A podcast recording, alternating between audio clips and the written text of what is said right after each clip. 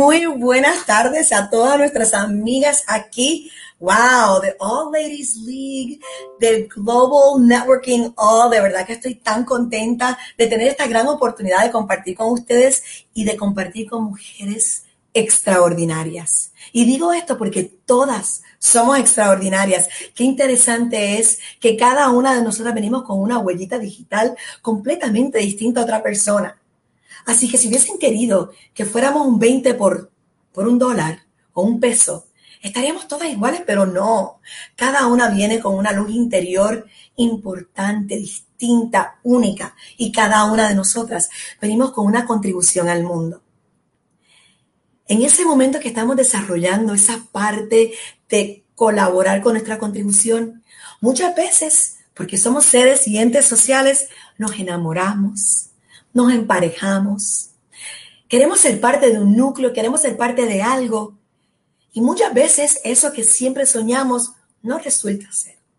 Muchas veces eso que siempre soñamos nos hiede, nos duele, nos quiere destruir. Pero cada una de nosotras tenemos una luz interior, que lo que en realidad es es un escudo de valentía. En el momento que tú logras descubrir ese escudo de valentía, es en el momento que tú comienzas a darte cuenta que tú tienes valor, que tu voz sí cuenta y que tu espacio tienes que ocuparlo. Nos pasa a todos en distintos momentos y hay gente que nunca lo ve, hay gente que nunca lo entiende y hay gente que nos hiere y nos hace daño. Pero cada mujer que descubre ese momento ayuda a otras, a, a otras mujeres a descubrirlo también. Por eso es que es tan importante que tengamos conversaciones solidarias. Por eso es tan importante que a lo mejor dejemos de etiquetarnos como luchadoras, guerreras, sobrevivientes. No es mala la palabra, me encantan todas. Pero a veces vienen tan y tan cargadas de responsabilidad y a veces estamos bien, bien cansadas de esa responsabilidad. La verdad es que la responsabilidad nunca se va a ir. En el momento que descubres tu poder, en el momento que retomas tu poder, ese es el momento que no solamente sales tú, ayudas a otras a salir también. Durante el día de hoy, rompiendo la pared. Las paredes las utilizamos para dividir en un hogar, en unas oficinas. Hoy por hoy, muchos de los lugares de empleo rompen las paredes para que haya un momento de inclusión y estemos todos juntos rompiendo la pared de la violencia doméstica, no es nada fácil. Atender el tema tampoco. Son tantos hogares, tantas mentes distintas, tantas situaciones. La salud mental hoy por hoy es un problema que factura mucho en, lo que es la violencia. Si pudiéramos atender a cada persona que tiene un diagnóstico de violencia y digo de salud mental, pudiéramos darnos cuenta que muchas veces está eso que lo une. Pero no tenemos esas herramientas, pero sí tenemos algo. Las herramientas innatas, tu paquete innato, lo que nace contigo, tu escudo de valentía. El momento que tú aprendes a utilizar tu escudo de valentía se convierte entonces en el escudo que vas a utilizar con otras y vas a ayudar a otras a salir. Y cuando tenemos estas conversaciones, estamos rompiendo paredes y estamos armando puentes. Nosotros somos forjadora de puentes, somos vehículos para llevar un mensaje de que cuando estamos juntas somos poderosas, pero no solamente para nosotras, sino para proveer ese futuro sostenible para todos, todes. La verdad es que hoy quiero que mis compañeras salgan porque quiero presentarles mujeres maravillosas, mujeres que apuestan a que nosotras con lo que traemos al mundo podemos impactar de una manera extraordinaria. Yo estoy segura, y aquí tengo a mi querida Karen. Bienvenida Karen. Ustedes van a estar viendo estas superwomen que están entrando cada día. Pero como tú, como tú, tuvieron miedo. Como tú, a veces no se atreven. Como tú, conocemos la parte más humana de nosotros y nos damos cuenta que aún con miedo lo hacemos con miedo. Hoy me acompañan y ahorita voy a tener a una más pero tengo que decirle que en Puerto Rico está lloviendo, yo creo que en Venezuela está lloviendo, yo creo que, no, no, nos está ayudando mucho el, el, medio ambiente, pero nada, también hay que llover. Y yo digo que cuando las cosas ocurren bajo lluvia, significa prosperidad. Así que prosperidad para cada una de ustedes que hoy me acompaña. Hoy tengo mujeres maravillosas, mujeres que están contribuyendo, mujeres que traen una historia. No para que lloremos con ellas, todo lo contrario. La parte de llorar, yo creo que ya la han pasado. Estamos utilizando estas historias para cazar otras historias, para que otras se atrevan, para que te des cuenta que somos solidarias, que somos hermanas, que en realidad cuando tú dueles, yo duelo. Y mientras no estemos todas bien, no está nadie bien.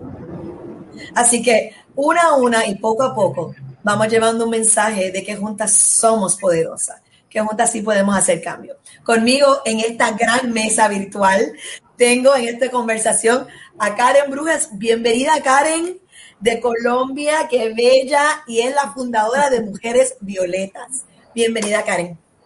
Muchísimas gracias. Quiero que me confirmen si me escuchan bien porque estoy como con un tema de, conexión. Mil gracias, de verdad, Virginia.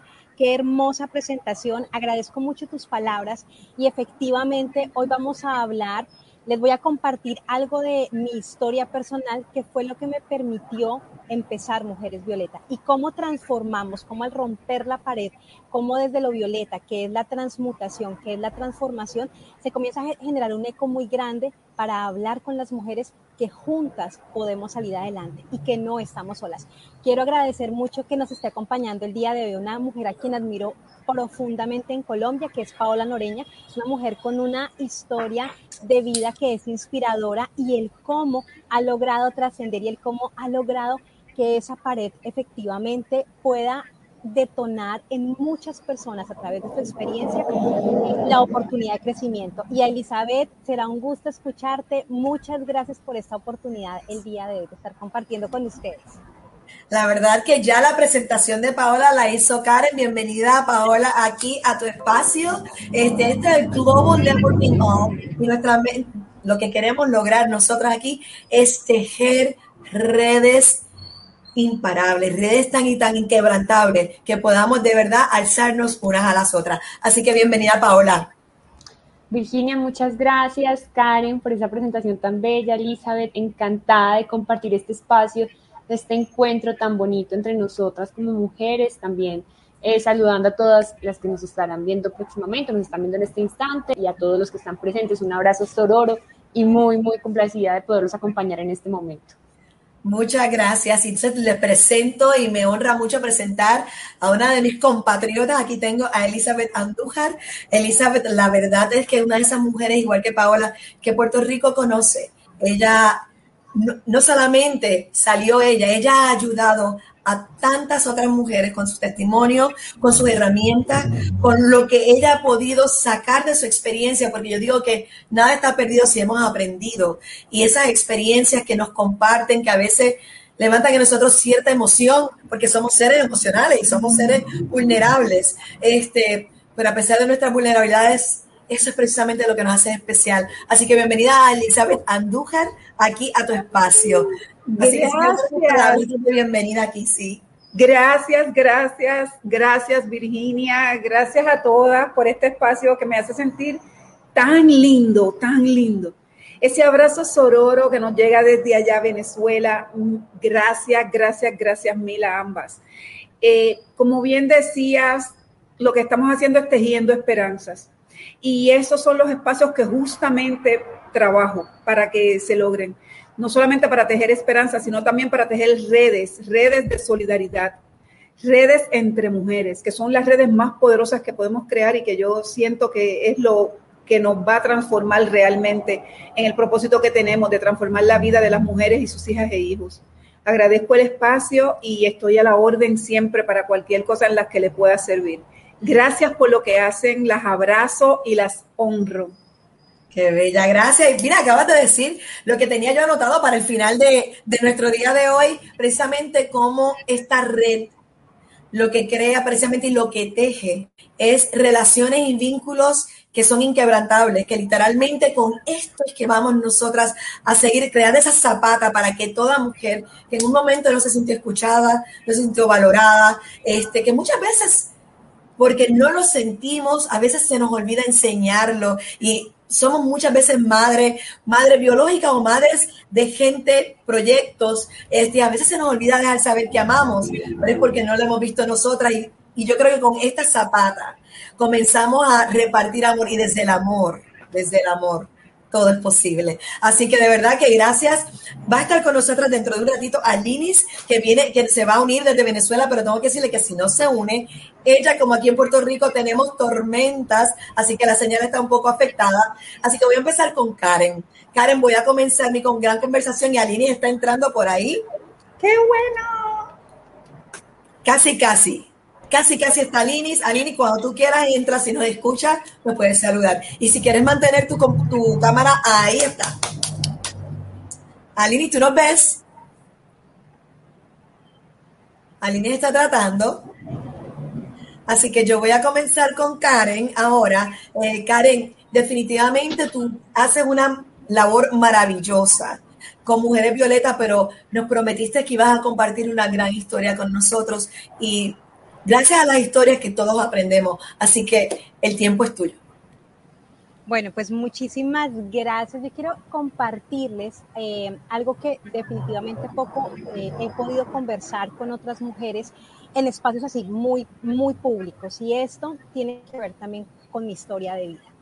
Yo eh, hace dos años creé Mujeres Violeta y creó, inicialmente nació como un movimiento, pero la razón por la cual Mujeres Violeta nace como un movimiento es porque desafortunadamente en su momento viví todo lo que tenía que ver con violencia también doméstica. Es decir, hice parte de ese círculo en donde tenía en mi, eh, en mi hogar, dentro de mi hogar, la violencia psicológica por mucho tiempo la tuve, tuve por mucho tiempo como eh, callé y esto, y esto es una de las cosas que cuesta también hablar porque quienes me conocen y me ven súper enérgica y me ven como desarrollando diferentes tipos de proyectos, a veces no pueden entender que las mujeres también callemos cosas. Y ese es uno de los elementos importantes que yo quiero decirle de las mujeres, no es necesario seguir callando. Cuando nosotras callamos, ese, esa gran situación que vivimos en nuestro entorno se va volviendo más grande y se va volviendo aún más como insostenida.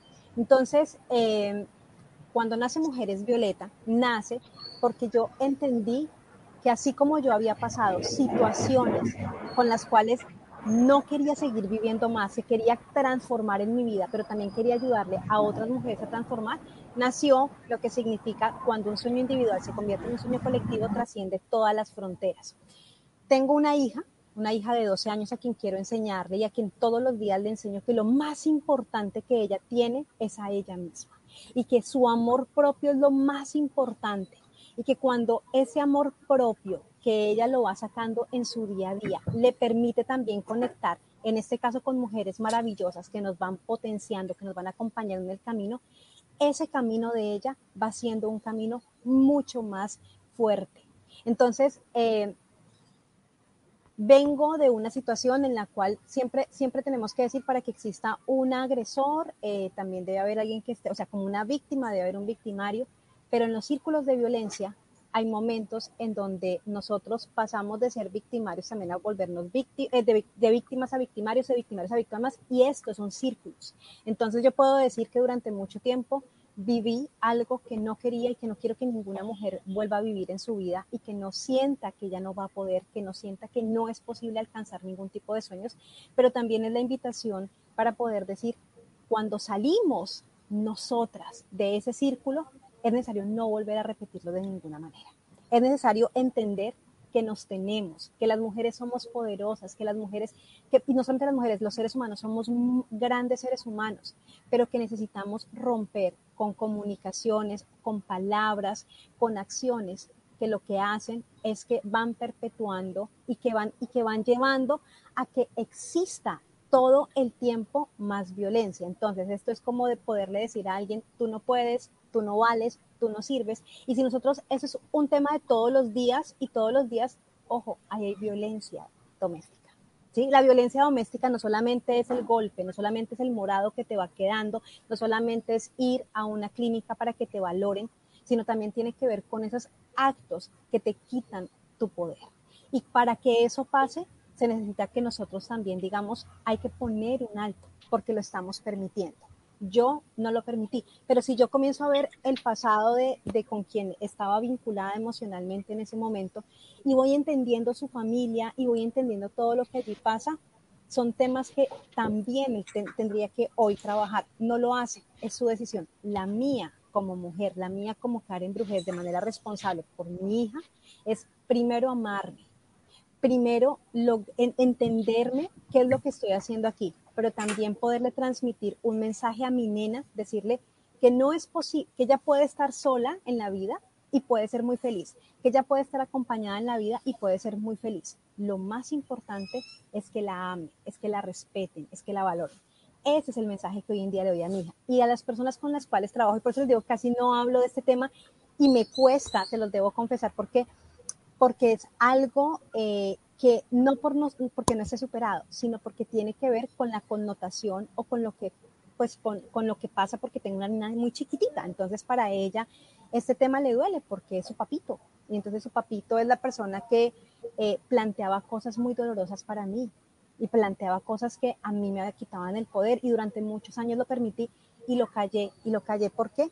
Porque en mi caso yo asumía que era un hombre que era muy bueno porque no fuma, no toma, y a veces las mujeres, o sea, por eso acá les comparto, a veces nosotros pensamos que necesitamos un hombre que, que socialmente no sea bien recibido para poder hablar. No, todas podemos hablar. Yo soy profesional de trabajo social y una de las cosas que más me, me cuestioné en su momento cuando dije hasta aquí, ya pongo el límite y no más, se acaba, era preguntarme, al ser trabajadora social, yo tenía más herramientas que muchas otras mujeres, pero asimismo por eso callé, porque me daba pena, porque me daba vergüenza poder decir, estoy viviendo esto en mi. Hoy en día digo, no más, o sea, basta, las mujeres debemos escucharnos. Si alguna mujer nos llega a decir, en mi hogar estoy viviendo esto, no debemos minimizar lo que está viviendo, porque es muy potente lo que está viviendo, porque hablar cuesta, porque ponerlo, expresarlo cuesta. Entonces, eso quería un poco compartírselos eh, y agradezco mucho esta oportunidad, tanto a ti, Virginia, Paola, a Elizabeth y a Mar, que es la organizadora, porque creo que si no hubiera, no se hubiera prestado este espacio, tal vez ustedes no eh, lo conocerían aún, toda esta situación que viví. Así que muchas gracias. Gracias, Karen, y, y gracias por, por compartir con nosotros estos momentos, ¿verdad? Que son tan tuyos y, y, tus momentos de vulnerabilidad, pero también los momentos que, que podemos ver lo, lo, fuerte que eres. Y yo creo que todas tenemos eso dentro, pero también todas nos da miedo. Y todas pensamos que vamos a estar solas. Y todas en algún momento no queremos estar solas. Y, y a veces pensamos, contra, ¿seré yo? Eh, pero esa persona, la gente la admira. Este, son tantas las vertientes, por eso es tan difícil tener esta conversación y tan difícil verlo desde un punto que no sea el del amor. Cuando miramos con, con el crisol del amor, sentimos una compasión por la persona que está cometiendo el hecho y entendemos también a la persona que está en la situación, que a lo mejor hay amor. Como bien dijiste, es el papito de tu hija. O sea, hay un amor ahí, pero tiene que comenzar con el amor hacia mí. Y el amor propio no es que no lo tenemos, es que muchas veces está tan hundido porque estamos tan llena de otras situaciones que nos olvida, se nos olvida el valor que tenemos y tenemos que retomar ese poder. Así que ahora quiero hablar un poco con Paola. Este, Paola, sé que, que nos habría hablado Karen de ti, de tu historia y, cómo marcaste tú su vida, eh, cómo ahora la, historia de, de, Karen nos marca la nuestra y qué responsabilidad tan grande que ella te hayas compartido eso con nosotros. Paola, te doy ahora el, el espacio para que nos hables un poco de ti y cómo tú impactas con, con este momento de dolor y cómo lo estás transformando para crear puentes con otras mujeres. Bueno, Virginia, muchas gracias nuevamente por este espacio de diálogo, de, de tejernos, de escucharnos, sobre todo esto último, escucharnos creo que es tan significativo y tan importante porque considero que es el punto de partida de muchos procesos eh, de bien lo quieran llamar resiliencia, empoderamiento, de cambio, de transformación, pero sí o sí marcan una pauta bastante eh, importante en un momento de accionar. Puntualmente, bueno, me presento para quienes no me conocen. Mi nombre es Paola Noreña, em, soy comunicadora social. Eh, toda mi vida, digamos, había estado ligada todo al tema de los derechos humanos, entonces em, ligado al trabajo con las comunidades, comunidades étnicas, comunidades indígenas, eh, en mi país, en Colombia puntualmente, y también muy, muy de la mano, digamos, de procesos o acompañada siempre del campo de la educación. Estaba ahí siempre eh, como en ese tipo de, ejercicios, he sido desde muy pequeña, muy activa en muchos em, procesos, entonces me gustaba, me gusta el teatro, me gustan los deportes, me gustan realizar muchas actividades. Y digamos que para mí eh, el mensaje o la oportunidad de hablar de ese tema en, en este encuentro puntualmente es dejar de pronto de encasillar el tema de la violencia doméstica, la violencia de género a determinados espacios, lugares, mujeres, territorios. Eh, a veces creemos que ciertas problemáticas o fenómenos solo ocurren allá, donde lo estoy viendo, en la lejanía, y no es tan sencillo de pronto de bajarlo en plano a un territorio más personal, más íntimo, más familiar. ¿Y por qué lo hablo? Porque bien, como lo mencionaba Karen, eh, a veces suele pensarse que porque, digamos, hay unas mujeres con determinadas formas de preparación puntuales en temas, digamos, académicos, en temas laborales o con un éxito en otras áreas de su vida. Es como si eso fuera algún inmunizador a, a, lo que está ocurriendo, a los fenómenos que están pasando y como si no fuera a pasarnos nada más. Y no, realmente es que la violencia, puntualmente, eh, la violencia machista, la violencia doméstica se hace presente en cualquier espacio, territorio privado y el territorio público. Y tenemos que saber que por sí en las cifras de, de, la ONU Mujeres el territorio más peligroso para la mujer es la casa. Es muy triste mencionarlo, pero es así, son donde se dan los mayores, perdóname. Tiene toda la razón. Adelante. Perdóname. No, tranquila estoy, eh, les comentaba, estoy en un territorio eh, público, eh, estoy en el territorio privado y a veces creemos que eso no ocurre allí, que no pasa, que se invisibiliza o que no sucede. Y es el territorio de mayor peligro para nosotras como mujeres, en donde nuestro peor enemigo, es donde muy triste, termina siendo la pareja, la pareja, expareja o, la, o el familiar cercano, bien sea papá, hermano, tío, en ese círculo cercano. Es decir, que estamos rodeadas casi como que en un constante peligro. Menciono puntualmente como mi experiencia. Em, eh, yo soy sobreviviente de tentativa de feminicidio en Colombia. Eh, a mí tuve, bueno, estaba trabajando en la universidad, una universidad acá eh, del país.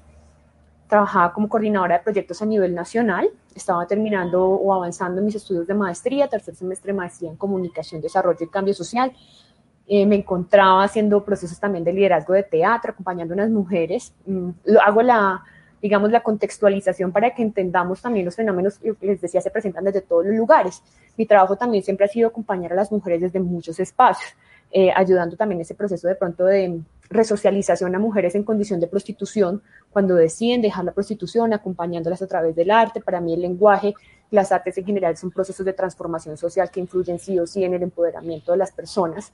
Y me encontraba en ese momento, en esa área. Mmm, decido emprender una relación sentimental con una persona de mi trabajo también, de la universidad. Y en medida que avanzando la relación, en cuatro meses, me doy cuenta que empieza a tener actitudes y comportamientos extraños. ¿A qué llamo extraños? De control, de celos, de querer eh, territorialidad, ¿no? La quiero solo para mí. Entonces ya lo que antes le había gustado y entre comillas enamorado de mí, que era mi activismo, mis temas académicos, mis acompañamientos en teatro, con las mujeres, con las fundaciones, ahora eso le incomodaba. Incluso ir a visitar a mi familia, ver a mi mamá, ver a mis hermanos, eso generaba para él una molestia. Y para mí, evidentemente, una mujer independiente, eh, digamos, valiéndome por mí misma en todos los aspectos económicos, financieros, bueno, desde todos los lugares, pues para mí es un tronchoque. Yo vine a decir, defensora de derechos de las mujeres, derechos humanos, entonces yo empecé a decir como aquí no hay una coherencia, no es, nos pega mucho a veces ese sentido de coherencia a las mujeres, entender también como eh, hasta dónde digo y no digo, será que es que estoy rayando en lo loca, en lo incómoda, en lo fastidiosa, es que no me aguanto nada, porque a veces también esos contradiscursos empiezan a hacerte como un poco de meollo ahí en la cabeza y, y, te preguntas y te cuestionas, ¿será que estoy exagerando? ¿Será que yo todo lo estoy llevando a este otro plano?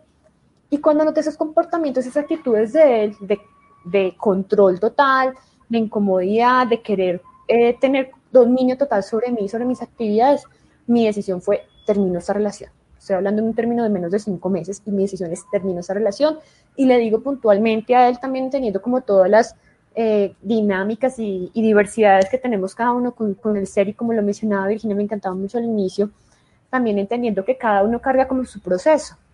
Entonces mi manera más armoniosa de terminar con la relación fue diciéndole como, mira, quizás en este momento de mi vida yo no estoy preparada para una relación de, de, del tipo que tú esperas o con las condiciones en las que tú esperas, entonces prefiero alejar, dejémoslo así, lejos de imaginarme que la decisión de este hombre iba a ser asesinarme.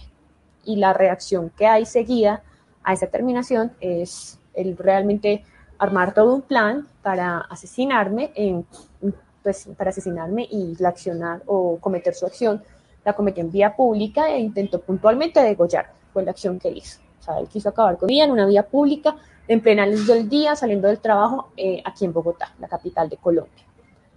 Y ahí empieza todo, desde el momento en que ocurre el ataque, bueno, primero es una reacción de supervivencia, es lógico, es un tema de necesito sobrevivir, necesito salvarme, porque la impresión de la gente, pese a que fue una avenida pública, nadie quiso interactuar y nadie quiso hacer nada.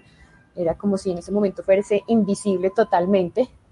Y ahí mi acción era como, te necesito llegar, necesito avanzar, necesito denunciar, necesito como poner en coherencia o poner en acción todo ese discurso que cargamos a veces quienes estudiamos las ciencias sociales, quienes estudiamos todos estos, temas de, de acompañamiento, defensa de derechos, de acompañamiento a las mujeres, de, procesos que mencionaba acá desde el trabajo social, también de, superación, digamos, de algunos eh, episodios personales de las, de las comunidades o de las personas puntualmente.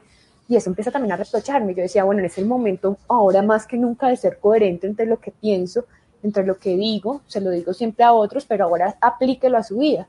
Y creo que ese es el, de pronto en este encuentro, creo que ese es el mayor logro yo creería que deberíamos proponer nosotras como mujeres y es tener un sentido de coherencia, ese sentido de coherencia entre lo que yo sé, desde un principio lo sé que está mal, que no, es, que no es que me esté inventando cosas, que no es que me esté imaginando cosas, que no está permitido y que no tengo por qué pasarlo y que no debo tener, temer, que si siento temor, del contrario, es una alerta muchísimo más evidente para decir, oiga, yo no tengo por qué estar sintiendo miedo con la otra persona.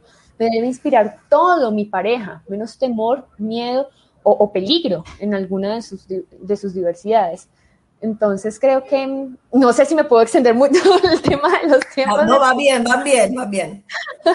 me preocupa un poquito porque, porque pues estos temas obviamente dan para conversarlo delicioso y, y extendernos con tintico, con una agüita de coco como está allá Cartagena, Karen, como estén ustedes, pero, pero sí empezar a entender que yo creo que ubicar esas alarmas, ubicar ese tensiómetro que a veces mencionamos en el campo de feminicidio, eh, esas alertas, porque es que a veces sucede o se piensa que van como en esa escala, ¿no? Primero va la miradita mal, luego va la mala palabra, luego va el empujoncito y entonces ya te empujo un poco más fuerte, entonces golpeo las cosas para que te den miedo, rompo el televisor, hago un golpe en la pared, en la puerta y termino golpeándote y después perdóname, es que me hiciste dar mal genio o, el arrepentimiento, es ese ciclo de tensión cuando hablamos de violencia de género, ¿no? Que se va dando eh, y después yo voy a cambiar, te lo prometo, te lo prometo y muchas más acciones es como fueran, como si fueran en, un, en una escala y yo les digo, no, mi caso puntual es una persona bajo ninguna circunstancia, y eso quiero dejar la salvedad, no justifico que entonces se hubiese llevado con el 10, 15, 20 años, tiene derecho a accionar de esa manera, claro que no. O que si hubiesen pasado determinadas acciones antes, pues venía esta, no, evidentemente no pero lo que digo es que no hay un patrón. Eso es lo que necesito que las mujeres comprendamos, especialmente en este territorio y en estos diálogos que se dan. Es que no hay patrones. Para hablar de violencia doméstica no es una manera, no hay una sola violencia, son muchas las violencias. Y a veces tratamos de minimizar esas violencias, como lo decía Karen también, al golpecito, ¿no? La violencia física es la más evidente porque pues es física, porque la siento, pero no podemos hablar de la violencia psicológica, los impactos de la violencia psicológica, los impactos de la violencia emocional, los impactos de la violencia económica y patrimonial que también hacen parte y que en procesos más adelante, por ejemplo, de mujeres que se están separando y divorciando, es muy fuerte este campo porque no es decir, ay, no, es que se quiere quedar con todo lo de las cosas, no, es que es todo lo que se ha venido construyendo alrededor de eso y si además en medio de esta problemática y de este fenómeno estamos hablando de que hay personas involucradas y niños y niñas, ya no lo puedo abordar de la misma manera. Para mí puede ser diferente el abordamiento que doy. Paola no tenía hijos soltera y bueno, en medio de todo empiezo todo un acompañamiento con mi familia que para mí, gracias a Dios, estuvo siempre ahí. Las expectativas de mía, vida mía siempre fueron cero. Eh, las, las heridas fueron muy profundas, quedaba un milímetro de la yugular, 15 centímetros el cuello, 20 centímetros hasta la nuca, o sea, era una cosa de verdad no había posibilidad de, vivir ese ataque, de sobrevivir a ese ataque.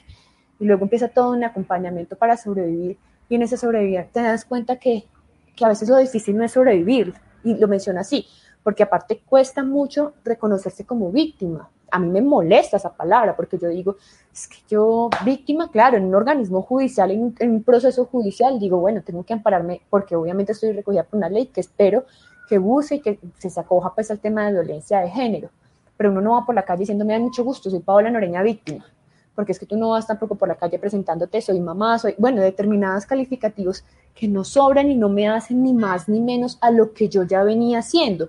Y eso a veces también creo que es una de las cargas plus que tenemos cuando eh, llevamos o cuando hemos sufrido este tipo de, de episodios de violencia de género, y es que intentas como justificar que tú no te lo merecías sí, como que uno empieza a preguntarse, es que, eh, empieza a decir, es que mira, es que yo de verdad hacía las cosas así, así, así, así, yo no me lo merecía.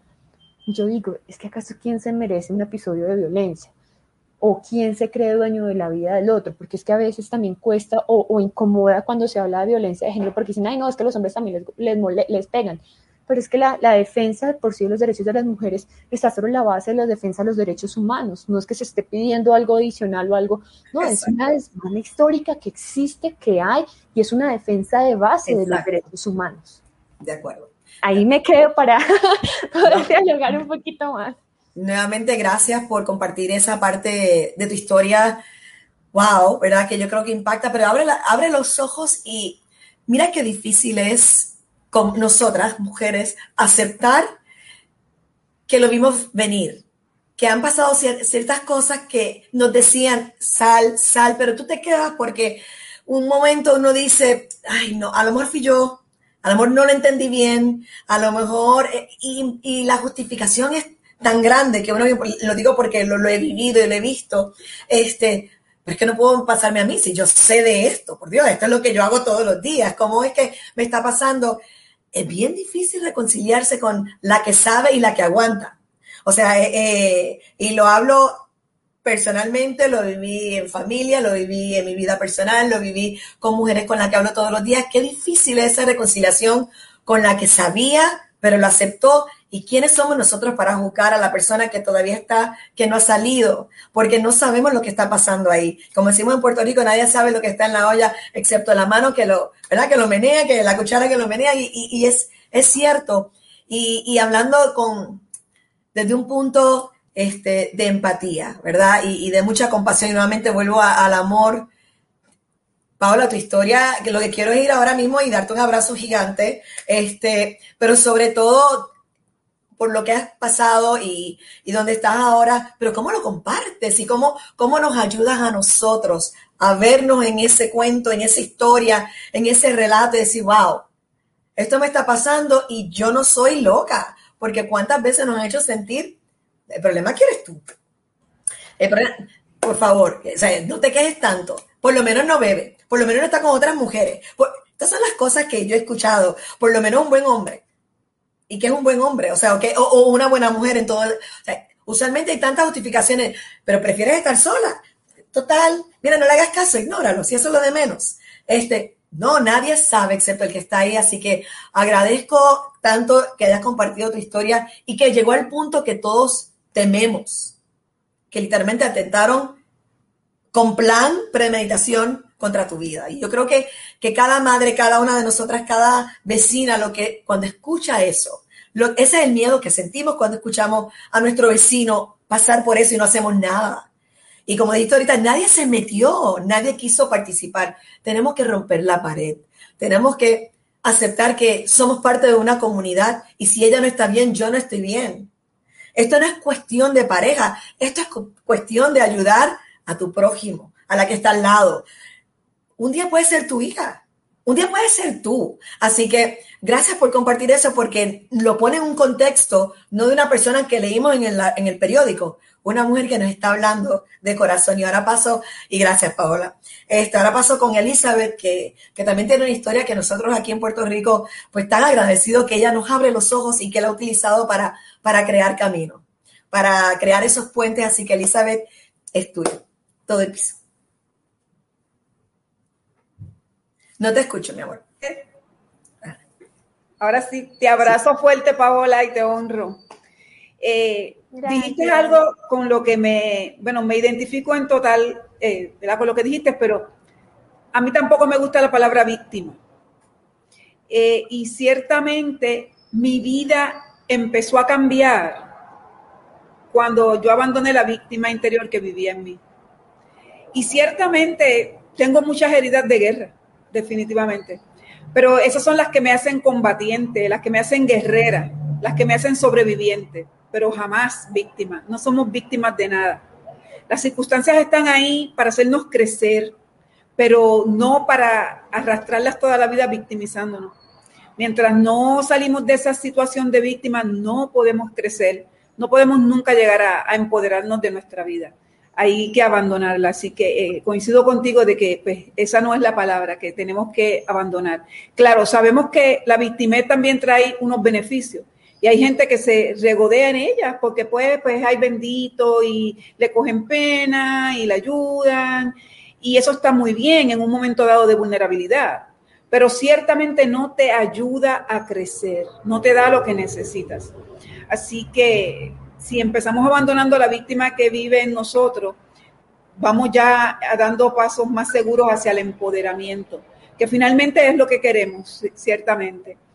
Eh, yo comencé esta relación de violencia siendo muy joven, así que muchas cosas yo no las pude identificar a tiempo, pero reconozco que hubo muchas banderas rojas que a lo mejor las vi, las dejé pasar. Posiblemente, pues porque culturalmente estaban aceptadas, muchas cosas están aceptadas culturalmente, porque eh, se ha normalizado la violencia contra las mujeres y sabemos que la violencia es contra los hombres también y contra los niños y hay todo tipo de violencia, pero ciertamente ha sido mucho más marcado y en mayor proporción contra las mujeres y las niñas definitivamente. Y hay cosas que las hemos normalizado en la sociedad. Y a veces hasta una frase que te empiezan diciendo, tú no la puedes identificar. Hay muchas cosas que las confundimos incluso con, las nociones de lo amor romántico. Eh, eh, él me cela porque me quiere. Eso es una cosa horrible con la que tenemos que romper. ¿ve? Eh, en esta pared que estamos rompiendo hoy, ¿verdad? Me gustaría resaltar muchas de las cosas que apalabramos y que realmente no nos ayudan al objetivo que queremos, que es romper esa pared y ir empoderando. O sea, me cela porque me quiere. No, mira, el amor no, no, no duele. El amor no duele. O sea, si te, si te persigue, no es amor, ahí no es. Si te hostiga, no es amor, ahí no es. Si te cela, ahí no es. Si tienes que darle cuentas de lo que te pones, de lo que vas a hacer, de con quién vas a cenar, de, de todo lo que haces, ahí no es. Tristemente, tengo que decirte que ahí no es. Y son muchas cosas que estamos viendo, no solamente en parejas adultas, ni en mujeres que han sobrevivido a situaciones de violencia, también lamentablemente en el noviazgo. Así es, así es. Y yo digo que no es, bueno, nuestras abuelas ni pensaron hablar de esto.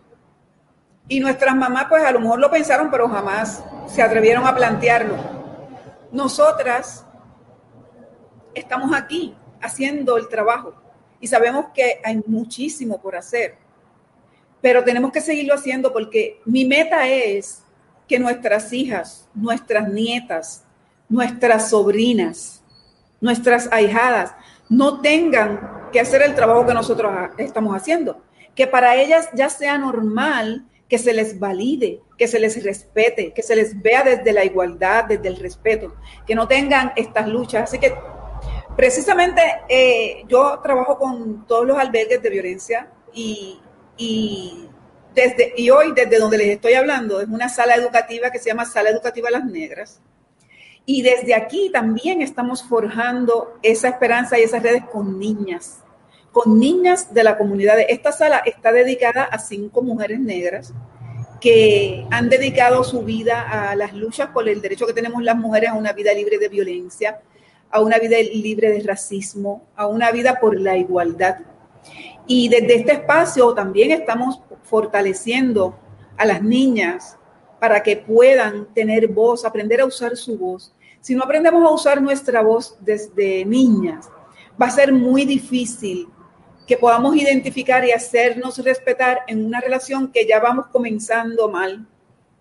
Eh, para mí hizo la diferencia aprender a usar mi voz. Una de las cosas que yo más beneficio le saqué a mi situación de violencia, que era una de tortura, porque mi agresor a mí, él no me pegaba, él me torturaba. Y una de las cosas que agradezco de esa relación es que aprendí, número uno, a usar mi voz y número dos, a darme cuenta de que era más fuerte de lo que realmente yo creía que era. Definitivamente si yo no hubiese pasado esa situación en mi vida, yo no sería la mujer que soy hoy. No tendría la empatía ni la sensibilidad para trabajar con todas las mujeres que trabajo y acompaño. Yo estoy convencida que yo nací para acompañar mujeres para acompañar mujeres a empoderarse, para acompañar mujeres a salir de situaciones de violencia. Y yo quiero que todas las mujeres que me están escuchando, aunque no estén pasando por una situación de violencia, sepan que si en algún momento les pasa o si conocen a alguien que lo está pasando, que tengan la completa seguridad que salir de una situación de violencia es posible. Salir de una situación de violencia y tener éxito es posible. Se puede estoy convencida que se puede y como les dije, mi situación era una de terror, de terror. Mi agresor era altamente peligroso y de hecho yo tuve que estar un año albergada. Actualmente los albergues que tenemos, eh, según los protocolos establecidos, son 90 días los que una sobreviviente puede estar. Eh, sabemos que 90 días no es suficiente para que una mujer pueda rehacer su vida, pero sí para encaminarla hay albergues que te permiten estar mucho más tiempo porque tenemos diferentes complejidades. En mi caso personal, yo necesité un año completo y sabemos que los albergues tienen sus retos, ¿verdad? Como todo, pero estar en un albergue fue lo mejor que a mí me pasó en mi vida después de mi vida estar en peligro y la de mi hijo. Así que hay esperanza, se puede salir de una relación de violencia y lo más importante es que no calles, que no calles y que rompas el silencio y que si tienes miedo, salgas con miedo, pero salga. El miedo nunca se te va a quitar. Yo, le tenía terror a este agresor y yo cuando me fui no fue porque se me había quitado el miedo, es porque sabía que me iba a matar. Y la semana que Casa Julia que es una casa protegida aquí en Puerto Rico, me recibió, esa semana yo iba a morir en manos de mi agresor. Si Casa Julia no existiera, tampoco yo. Así que no puedes esperar que se te quite el miedo porque el miedo no se te va a quitar. Tienes que hacerlo, con miedo, pero hacerlo.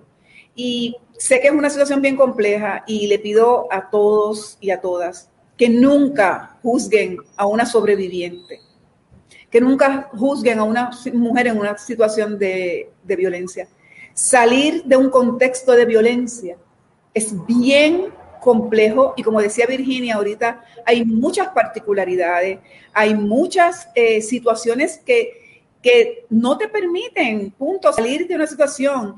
Eh, hay veces en que el miedo te ayuda a actuar, pero hay veces en que el miedo te paraliza, lo cual fue mi caso. Yo le tenía terror a este agresor, a mí el miedo me paralizaba.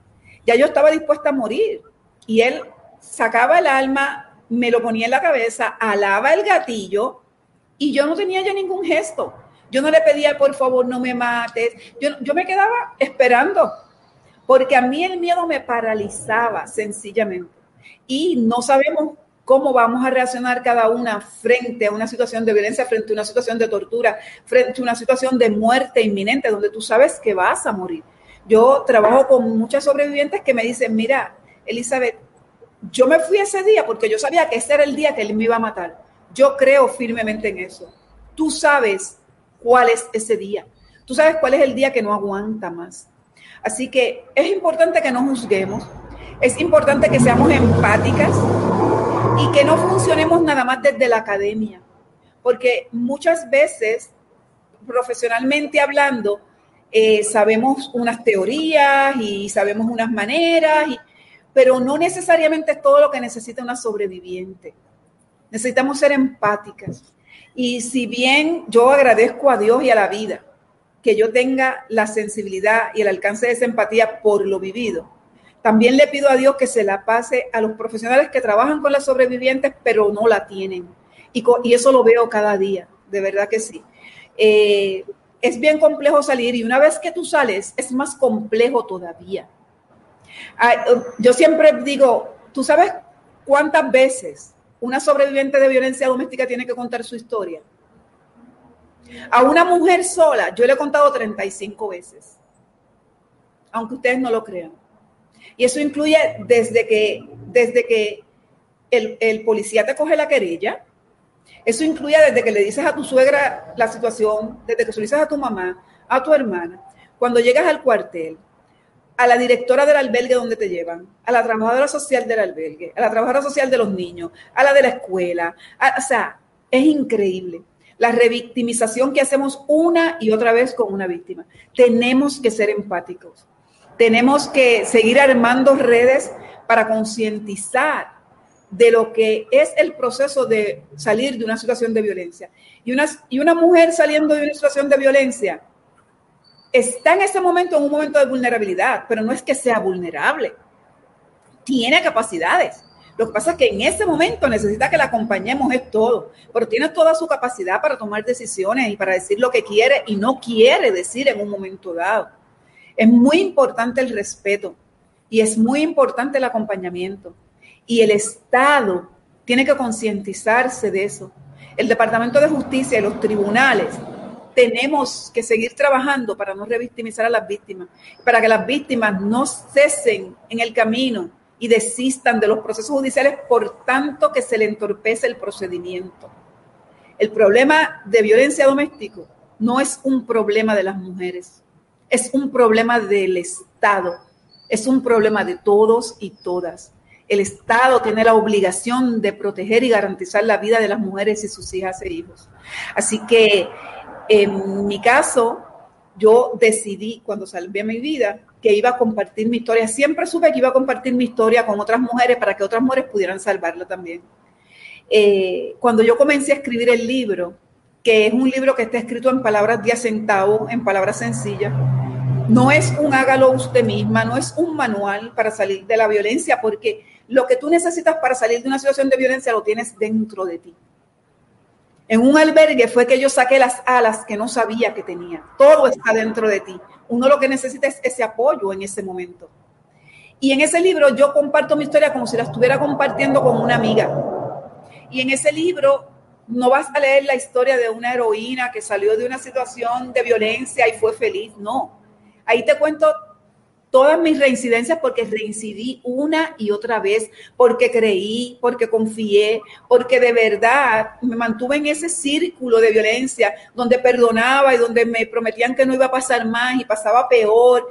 Y en el libro te cuento todo, pero también te cuento cómo hice para quemar las naves y cómo hice de verdad para relucir y salir.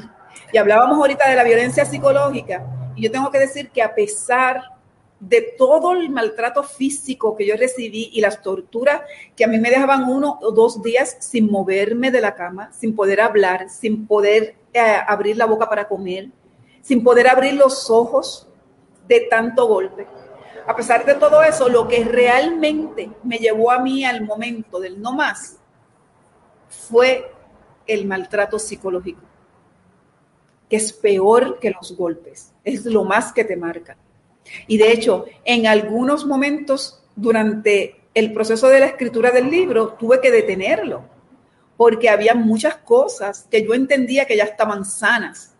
Y realmente no, a pesar de haberlas trabajado por años, a pesar de ser una historia que vengo trabajando por años, que vengo eh, eh, recibiendo terapia, como quiera que sea, en el proceso me encontré con muchas cosas que, que vi que no estaban sanas, como por ejemplo, cuando yo tuve que apalabrar y escribir el hecho de que él me escupía la cara, para mí fue un, un golpe nuevo después de casi tres décadas de haber superado este, una situación de violencia. O sea, el proceso es bien, bien, bien, bien, bien complejo y los traumas que vivimos, las sobrevivientes, no son fáciles de superar. Se puede, pero no son fáciles de superar. Y eso lo tenemos que tener consciente al momento de trabajar con una sobreviviente. Así que yo tengo fe de que cada día vamos, que nos falta mucho porque cada día vamos avanzando más. Y que redes como esta y que mujeres como ustedes, que me llenan de esperanza, que me llenan de alegría, que me alegra el corazón lo que hacen, va a tener resultado y que las próximas generaciones no van a tener que luchar tanto por, defender sus derechos. Así que les agradezco muchísimo lo que hacen, Virginia, te admiro, te admiro muchísimo. Cuando sea grande quiero ser como tú y quiero seguir de verdad eh, acompañándote y, y, dándote las gracias por permitirme estos espacios. Qué bella.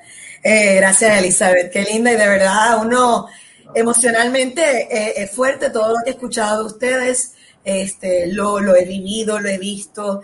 ¿Sabes lo más triste de todas estas conversaciones? Es que yo creo que es tan poco el porciento de mujeres que no han pasado por esto. Porque está tan engranado en nuestra cultura, en nuestra sociedad. Está tan apoyado por el gobierno, por la religión, que es tan difícil romper la infraestructura del patriarcado que viene atado a esta manera de pensar de que hay una, unos superiores, unos inferiores que nosotros no tenemos valía. Ese amor romántico que nos dicen que si eres buena mujer, te vas a llevar el príncipe azul y tú misma no puedes creer que tu príncipe azul salió como el peor villano del mundo y tú piensas que es tu culpa.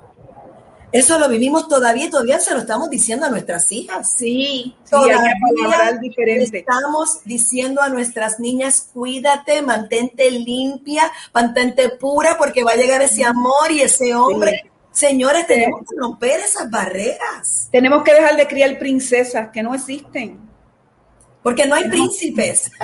ok, vamos a dejar de crear princesas porque los príncipes no están. O sea, literalmente son seres humanos de carne y hueso. Y ahorita cuando comencé todo esto, y lo digo porque en, carne propia he vivido y he podido tener familia gente que amo que por salud mental están en situaciones de violencia. Y esto es bien interesante porque la gente no piensa que el victimario tiene un problema, es simplemente malo. Y la gente no piensa que la víctima aguanta porque tiene algo que ella tiene que trabajar. Ella cree que merece eso porque a lo mejor está en un ciclo y hace falta ese apoyo para que ella diga, esto no es normal, o sea, esto no me debería estar pasando a mí. Son tantas las cosas que tenemos que atender. Sí, en tienes razón, este, Virginia, y perdona que te interrumpa. No, adelante, adelante. No quiero que se me vaya esa pauta.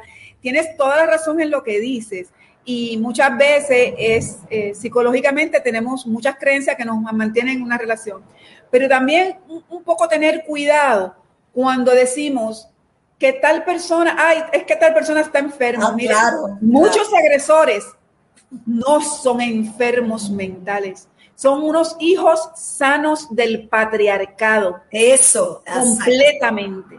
Completamente. Entonces tenemos que, no podemos seguir diciendo, es que está enfermo mental. No, no, son hijos sanos del patriarcado que hacen lo que hacen con meditación y, pre, eh, y alevosía. Lo premeditan, lo programan y lo hacen. Así y eso no es enfermedad mental. No. Eso es hijos sanos del patriarcado que todavía piensan que las mujeres son derecho de ellos, que son de su propiedad y que pueden hacer con ellas cuanto quieran. Así, es que está en eso y ahí yo me involucro también, hasta en eso hay que educarnos, y especialmente las mujeres constantemente estarnos aprendiendo y desaprendiendo algunos términos porque ¿qué sucede ahora en términos judiciales y, y legales cuando queremos o esperamos que avancen esas investigaciones? Es muy sencillo tomar o que se apropien de palabras o expresiones como puede ser una víctima en total, en un estado obviamente de total eh, indefensión como es que creo que está loco, es que parece loco, es que se comportó como un loco. Y ese tipo de expresiones terminan siendo para las abogadas o los abogados del sujeto el comodín de ellos que dicen, miren, es que incluso ella víctima reconoció y dijo por sus propias pues, palabras, expresó que él está loco y entonces empiezan todo un tratamiento entonces de acompañamiento y psicológico porque es que todos son muy cuerdos hasta que cometen las actuaciones. Cuando ya ven que la ley está ahí o que le van a venir, ahí se les olvida todo y se vuelven locos. Eso es una epidemia. Gracias, sí, gracias a ambas, porque precisamente que, quería sacar eso del contexto y decirle que yo he escuchado ya esa parte, ya la gente me ha dicho, es por esta razón o la otra, pero aparte de eso, como dijiste ahorita, Elizabeth, el agresor, la infraestructura del patriarcado y la gente puede decir, ah, está la feminista en Virginia, pero yo digo que qué malo tiene que ser feminista. A mí me atacan cada rato. El feminismo de Virginia, digo, no. Eh, ¿Qué es lo que pide el feminismo? El feminismo no es el machismo en su contrario, no. O sea, una cosa es completamente distinta a la otra. Este, pero hay una infraestructura tan y tan poderosa que alimenta esto. Y que entonces nosotras mismas nos culpamos, nuestras madres nos culpan, vamos a buscar ayuda allá y dicen, no, no, tú vas a tu casa. Porque los problemas de matrimonio se resuelven y yo le digo a mis hijas siempre, prefiero matrimonio fracasado y hija viva claro. de la otra manera. Así que por favor, yo a mí no me importa lo que piensen los demás, este es tu hogar, este es tu seno y aquí tú vas a poder comenzar de nuevo. Pero a veces el mismo hogar no es y tenemos que ir al albergue que gracias a Dios existen. Pero mira, los albergues no son perfectos, como dijiste ahorita Elizabeth, y todos tenemos que ser parte de esta solución. Rompiendo la pared es responsabilidad de todos y simplemente el hecho de adjudicarle el valor humano, el derecho humano que tenemos las mujeres, reconocer que somos entes iguales, que no pedimos más, que no pedimos menos, pedimos igual. Queremos ser respetadas, valoradas, queremos vivir en nuestra máxima expresión. No puedo creer que en el 2021 todavía tengamos que tener esta conversación. Es importante es esta conversación.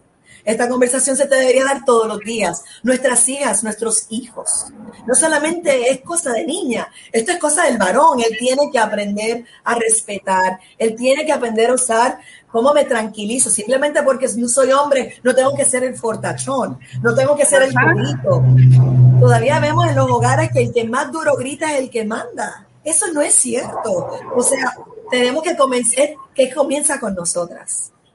Y definitivamente quiero agradecer cada una de las historias que trajeron aquí, cada una de las soluciones que nos han brindado, este, nos han abierto los ojos a tantas cosas que a veces hasta que no la escuchamos de primera y no te vemos, y aunque esto es en el podio virtual, pues las estamos mirando. Esto es una persona en carne y hueso, esto no es una historia en el periódico, esta es una mujer que como ella está pasando lo mismo que yo y ella pudo salir, se puede salir. Qué fácil Estoy segura que no lo es, pero hay personas, no estás sola. Y te digo, no estás sola. Hay historias, no quiero decir si de éxito, pero hay historias de que nos salvamos. Hay historias que se convierten en un proceso de sanación. Este, cada uno de ustedes ha hablado de un proceso de sanación, una restauración y cómo el compartirlo las ayuda a seguir creciendo y a seguir sanando. Este, han sido vehículos, nadie quiere que, que su ser querido sufra, pero hoy son un vehículo importante, un instrumento para llevar esta información. Así que de mi corazón, el de Mar, que está detrás de los controles y es la que nos permite tener estos espacios hermosos, a Harbin Aurora, que también crea estos espacios globales donde mujeres de Colombia, Puerto Rico se pueden unir y hablar y Venezuela, que pobrecita Alini se ha tratado de entrar 30 veces y no se rinde, pero Alini te queremos, gracias por estar y para que sepan que la transmisión viene desde España, está Puerto Rico, Colombia, y es en España que están transmitiendo. Así que en realidad, gracias a la tecnología, estamos aquí todas rompiendo la pared y retomando nuestro poder. Cada una de ustedes son mujeres espectaculares, mujeres con un corazón de amor tan grande. Yo siento el amor, yo creo que cada persona que está aquí lo ha sentido también hoy y me encantaría que pudieran compartir con nosotras cada una rapidito cómo las podemos seguir y a quién tenemos que apoyar, qué organización representan para poder seguir apoyando si tienen alguna. Empiezo contigo, Paola. Bueno, a mí me encuentran eh, pues por redes sociales, está mi página personal, Paola Andrea Noreña, mi página ya de acompañamiento a mujeres, mujeres valientes, Paola Noreña. Instagram Paonore, ya con lo que necesiten, con muchísimo gusto. Eh, aquí nos tejemos, nos levantamos, caminamos conjuntamente y el avance de una y el paso de una es el paso de todas siempre. Bueno, pues ya eres parte de la tribu, bienvenida. Este, ahora que ahora nos soltamos, gracias por traerla, Karen, porque ahora tenemos una más para tejer esas redes este, inquebrantables que vamos a tener. Elizabeth, ¿cómo te seguimos? Sí, me pueden conseguir en mi página Elizabeth Andújar, autora y neurocoach. Desde ahí seguimos enlazando, haciendo vínculos y caminando con mujeres poderosas. Si hay alguien que quiere apoyar a alguna organización, pues la red de albergues de violencia doméstica de Puerto Rico es la mejor para hacerlo. Los albergues son las únicas entidades que garantizan la vida de las mujeres y sus hijas e hijos 24 horas. Hasta el momento, y gracias a Dios, nunca hemos escuchado que una mujer pierde la vida en un albergue. Así que por más de 40 años hemos estado salvando a las mujeres de sus hijas e hijos y, y esperamos que cada vez haya menos albergues, ¿verdad? Porque sean menos necesarios, pero que mientras una mujer lo necesite, allí estemos. Muchas gracias, Elizabeth. Karen, gracias por estar aquí, gracias por siempre sumar. Este, háblanos cómo te podemos seguir y hablar y cómo podemos también seguir a Mujeres Violeta. Perfecto, pues muchísimas gracias. Me excuso porque hoy he tenido varios eh, aquí temas de conexión quiero primero agradecer el espacio, escuchar a Paola y escuchar a Elizabeth. De verdad que es siempre inspirador cuando escucho a Paola. Conocer la historia de Elizabeth me, me mueve muchísimo y me mueve a entender que lo que hacemos todos los días y que lo que hago con mi propósito de vida y lo que hago con Mujeres Violeta tiene todo el sentido del mundo.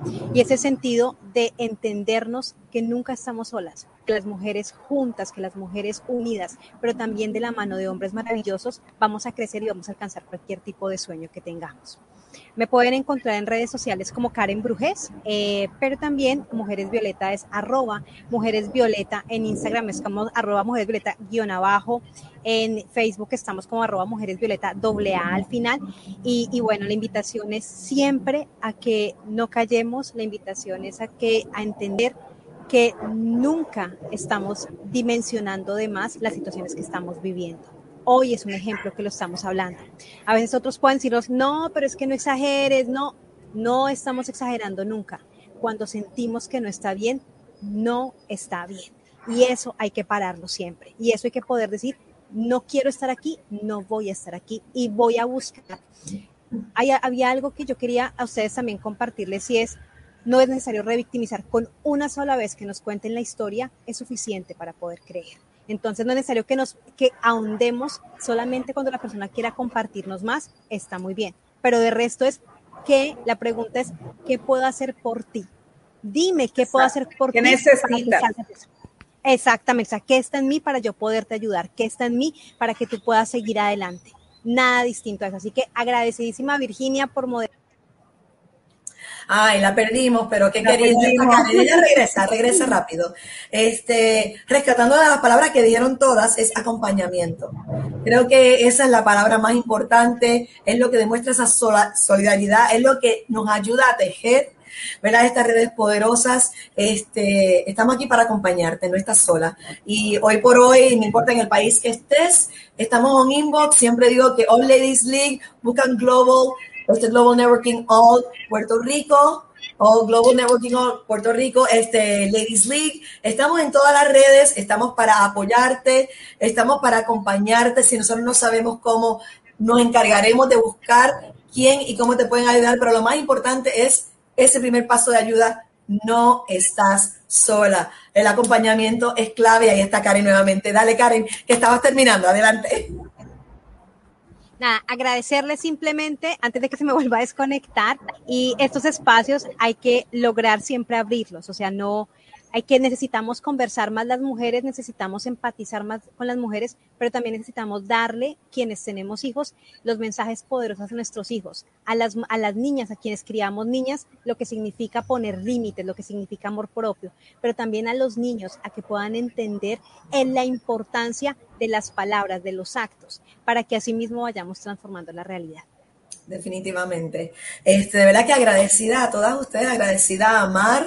Eh, gracias por esta gran oportunidad que nos da Global Networking All Ladies League y cómo nosotros aquí comenzamos a romper la pared con esto y sobre todo todas subiendo nuestra mano, nuestra mano diciendo no más. Así que nos despedimos hoy. Aquí está cada una de nosotros. Nos vemos entonces en la próxima. Gracias por estar y sean valientes. Hay alguien que te está mirando y está diciendo si ella lo pudo hacer, yo también. Vayamos allá afuera y acompañemos y seamos inspiración. Chao a todas. Bye. Bye bye. Gracias, Mar. Gracias. Abrazo a Lini. Sí, abrazo a Lini. Nos vemos.